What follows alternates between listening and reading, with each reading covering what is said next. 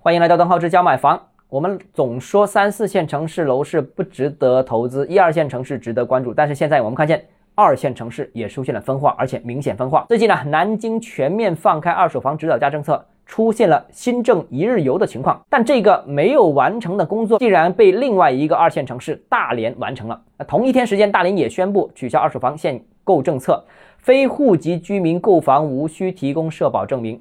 关键是大连这个新政没有被叫停。不过话说啊，二线城市啊，弱二线城市，就算彻底放开户籍政策，能吸引的估计也是本省经济比较落后的区域的人口。就算这样，这类城市人口增速也不会太快，甚至只能和自身流出的人口达到一个平衡而已。为什么这样说呢？我觉得有几点。首先，第一个，城市越大。建设速度反而是越快的，因为它获得更多的资金，获得更多的政策支持，那经济增速和抗风险能力明显就会更强。那这个效应呢，会导致城市之间的分化越来越明显。城市越大，直至发展为都市圈、城市群。中大城市呢，只能维持规模；那小城市呢，就是铁定人口流失的。所以这个分化越来越明显了，分成三个档次。那第二个呢，就是全国交通网络效率呢是不断提升，啊，到县城。还是到省会，还是到全国的一线城市，对于那些出走的一些小镇人口而言，其实没多大区别啊，可能就是一个小时和三个小时和五个小时的区别。交通发达了嘛？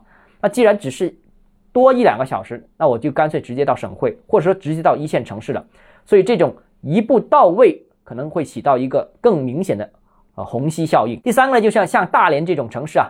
位于环渤海，那周边呢还有一大批同级别的城市，跟大连差不多规模啊，差不多吸引力的城市都在抢人。而像重庆啊、成都这种区域类的大城市呢又不同，因为刚才所说的这些城市是在一个片区当中是一家独大啊，吸引力是没有其他竞争对手的。刚才我们所说的这些呢，可能这些理论呢有没有例证呢？其实到处都有例证啊啊，最近一个例证就是哈尔滨了。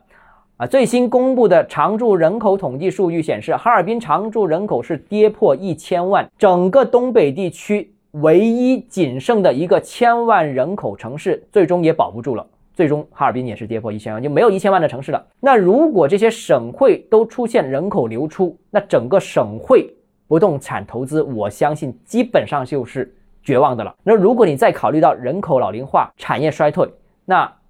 这些区域居住的年轻人选择逃离，可能反而是一个理性的选择啊！这个时候房价其实便不便宜，已经没有竞争力，已经不是关注的重点了。好了，今天节目到这里啊！如果你个人购房有其他疑问，想跟我交流的话，欢迎私信我，或者添加我个人微信，账号是教买房六个字拼音首字母小写就是微信号 d h e z j m f。我们明天见。